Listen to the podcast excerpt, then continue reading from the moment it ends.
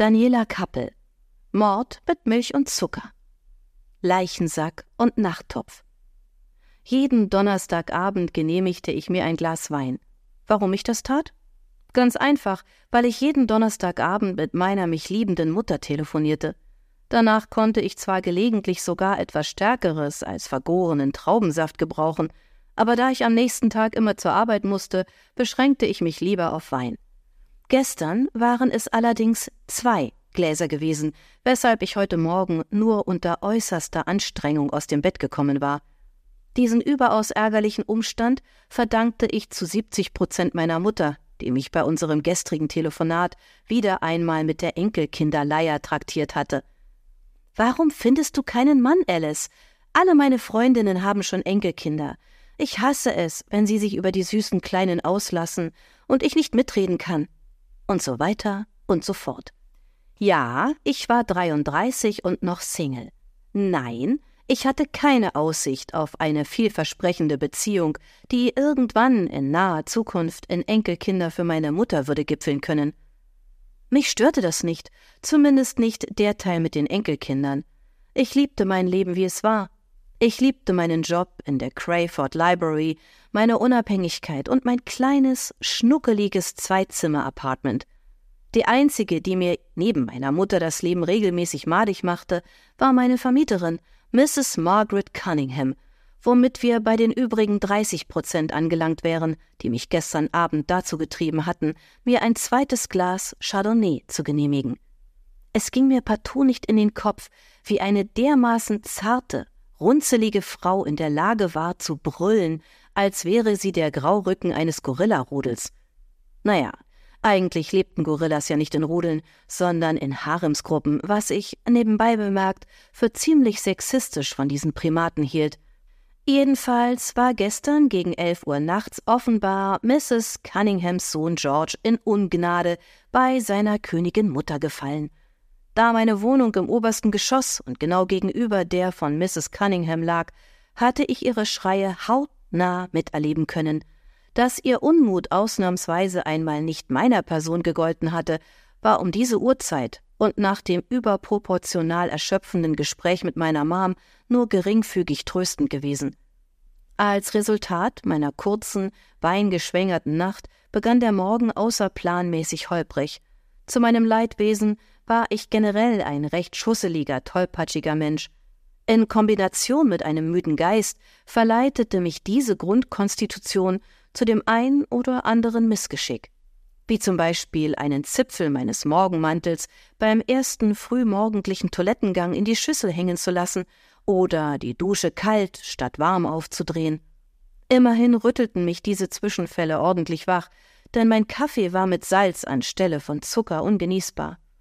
Ein paar beigefarbene Stilettos, ein Weihnachtsgeschenk von meiner Mutter, und Mrs. Cunningham setzten meinem missratenen Morgen dann die Krone auf. Es war mein schlechtes Gewissen wegen der fehlenden Enkelkinder, das mich dazu veranlasste, mir trotz der ohnehin ungünstigen Ausgangsbedingungen diese Mördertreter anzuziehen. Obwohl ich darin nicht besonders gut laufen konnte, war meine Mutter felsenfest davon überzeugt, dass ich mir damit den Mann fürs Leben ans Land ziehen könnte, also starkste ich, ganz die dämliche pardon, pflichtschuldige Tochter mit diesen Killermaschinen an den sofort schmerzenden Füßen aus meiner Wohnung. Ich war exakt bis zur Hälfte des oberen Absatzes gekommen, da schrillte auch schon Mrs. Cunninghams Stimme durchs Treppenhaus. Trampel hier nicht so durch die Gegend, Mädchen, du bringst noch das ganze Haus zum Einsturz. Eigentlich hätte ich ja damit rechnen müssen, erschrak aber derart, dass ich die nächsten zweieinhalb Stockwerke um ein Haar im Sturzflug genommen hätte.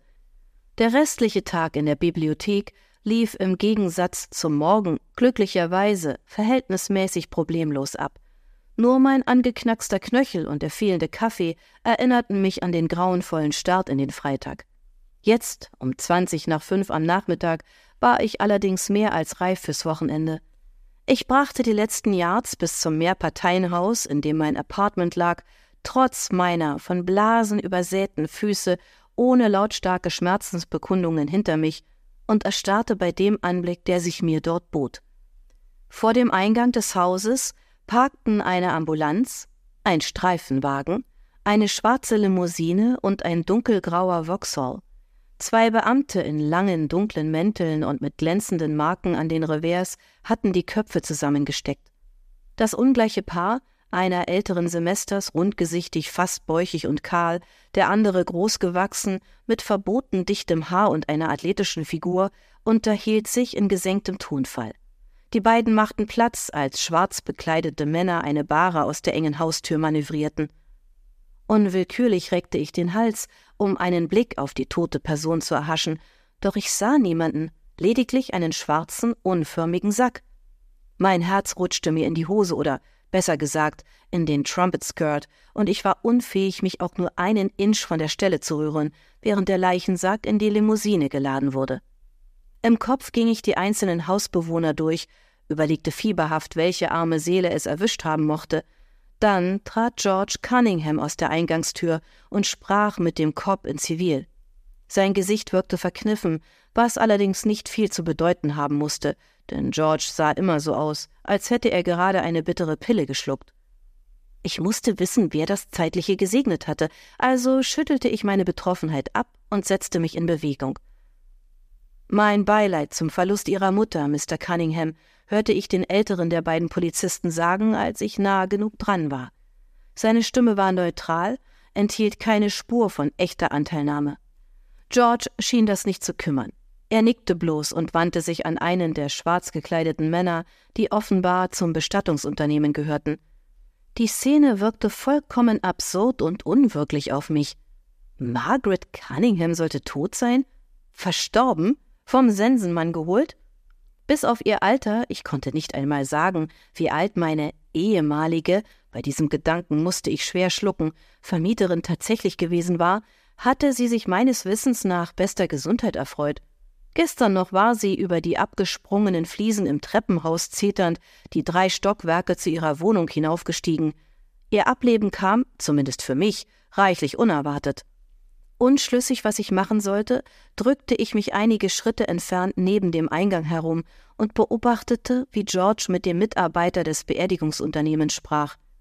Gesprächsfetzen drangen an meine Ohren, aber ich hatte wenig Interesse an ihrer Unterhaltung. Ich wollte wissen, was Mrs. Cunningham zugestoßen war. Darum trat ich schließlich an die Cops heran, die sich allem Anschein nach gerade zum Gehen wandten. Entschuldigen Sie, rief ich vor Anspannung etwas zu laut und rückte meine Brille zurecht. Die beiden drehten sich zu mir um. Wahrscheinlich bildete ich mir den Argwohn in ihren Blicken nur ein, oder es war der natürliche Gesichtsausdruck von Polizisten, trotzdem blieben mir unter der intensiven Musterung die Worte im Hals stecken. Oh, in diesem Moment verfluchte ich meine elende Neugier. Gehen Sie weiter, hier gibt es nichts zu sehen, brummte mir der ältere Kopp entgegen. Hier gab es sehr wohl etwas zu sehen, korrigierte ich ihn im Geiste. Eine alte Frau, die wieder erwarten von dieser Welt geschieden war. Um eine selbstbewusste Haltung bemüht, straffte ich die Schultern, was ich nur äußerst selten tat, weil dadurch meine Oberweite hervorstach und mir das Gefühl gab, wie Pamela Anderson auszusehen. Naja, also wenigstens diese Körperregion betreffend.